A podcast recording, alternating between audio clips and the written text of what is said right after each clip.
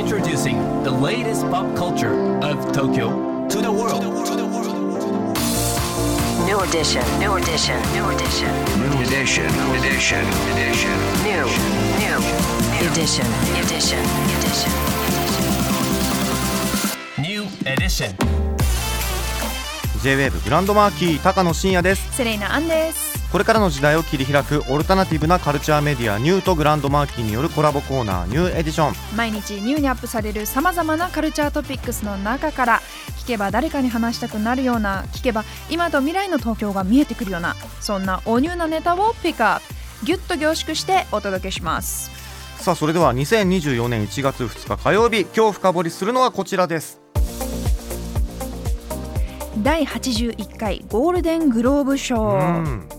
今週日曜日1月7日に授賞式が開催される第81回ゴールデングローブ賞改めてアカデミー賞の前哨戦として世界的にも注目されるゴールデングローブ賞ですが、映画に携わる人たちによる投票で決まるアカデミー賞に対しゴールデングローブ賞は批評家による投票で決まる映画賞なんですよね。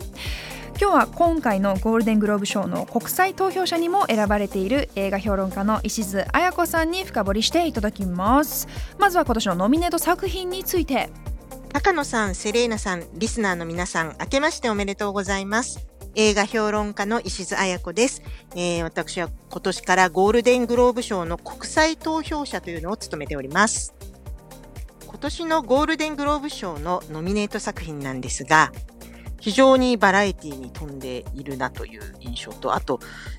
カンヌ映画祭の影響が非常に強かったなというふうに感じました。私も毎年、あの、この番組でも、えー、カンヌから中継をさせていただきましたけれども、カンヌ映画祭に行ってるんですが、そこで、えー、賞を取った映画、上映された映画というのが非常に、えー、多く選ばれています。で、えー中でも、 Anatomy of a Fall、落下の解剖学というフランス映画があるんですが、こちらが、えー今年のカンヌ映画祭のパルムドール最高賞だったんですが、この映画も作品賞、えードラマ部門の方にノミネートされています。それから今年最多ノミネートをされたのがバービーです。えーこちらは9部門ノミネートされています。で、なおかつですね、バービーは今年のアメリカ最大のヒット作で、えーおそらく世界的にもこの映画が一番ヒットしたであろうと言われている映画です。で、まあ映画賞と興行成績というのは必ずしも一致しないんですが、今年からゴールデングローブ賞では、ヒット作を表彰する興行成績賞、 Cinematic Box Office Achievement という賞ができましたので、ここにもノミネートされています。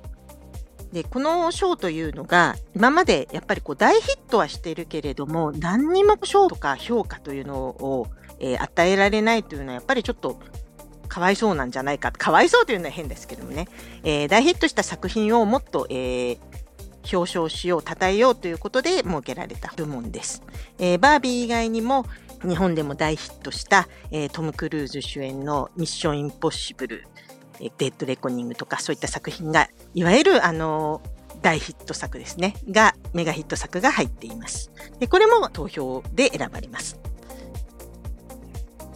それから、えー今年日本からノミネートされた作品というのがいくつかありまして、えーアニメーション映画賞に、えー宮崎駿監督の君たちはどう生きるか、それから新海誠監督のすずめの戸締まり、こちらが、えーノミネートされています。さらにですね、えー実はザ・スーパーマリオブラザーズ・ムービーもアニメーション映画賞に入っていまして、これ実はですね、任天堂のが、えー制作に入っているので、日米合作なんですね。だから、6本、えーノミネーションがあるんですが、2.5本日本が関わっているということになりますね。アニメーション映画賞に関しては。それから、音楽、作曲賞にですね、やはり君たちはどう生きるかの久石譲さんが入りました。なので、えー非常に日本の作品も注目度が上がっています。石津さんありがとうございます。さあ、うん。セレさんはい。バービー来ましたね。入ってますね。ねえ。さすが。やっぱねバービー。私配信でねはあの映画見させてもらったんですけどうん。エンタメかける社会問題プラスノスタルジー。あもうこの数詞が完璧になり上がってるという。でもそうかノスタルジーも確かにあるもんね。そうもうバランスの取り方が絶妙だったんですよね。うん。だから私的にはやっぱ2023年ハリウッドを代表する作品はバービーだと思いますね。ねえ。気になります、うん。さあ続いて石津さんの注目作品についても伺いました。えー今年の注目ポイントなんですが、えーもうかなり、えー接戦といいますか、えーただゴールデングローブ賞はアカデミー賞と違って、作品賞がドラマ部門ともう一つ作品賞でミュージカルコメディ部門というふうに二つに分かれているんですね。だから、えー二つ選ばれるということになります。で、ドラマ部門の方は先ほど言った落下の解剖学、えー Killers of the Flower Moon、えーマエストロ、オッペンハイマー、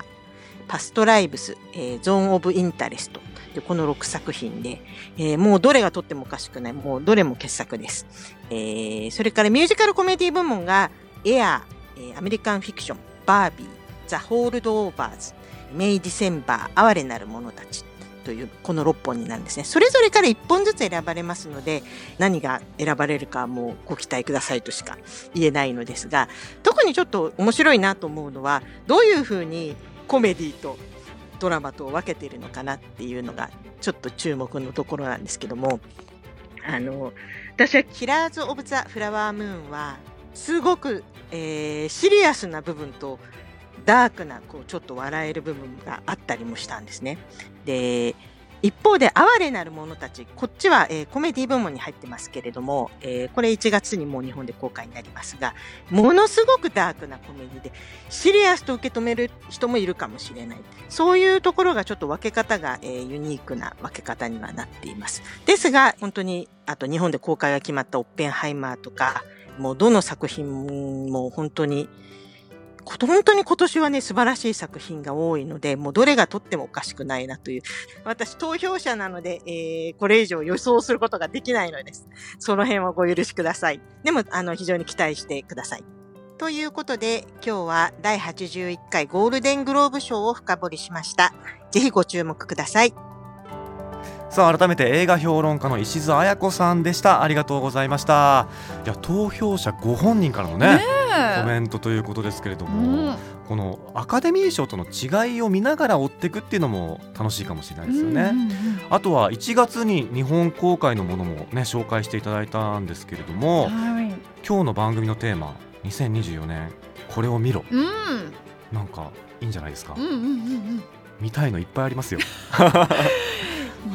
ということでね改めて第81回ゴールデングローブ賞授賞式は今週日曜日1月7日に開催されますさあ今日紹介した情報はカルチャーメディアニューで読めるのはもちろんポッドキャストでも聞くことができます目でも耳でもあなたのライフスタイルに合わせてチェックしてください New edition. New edition. New edition. New edition. New edition.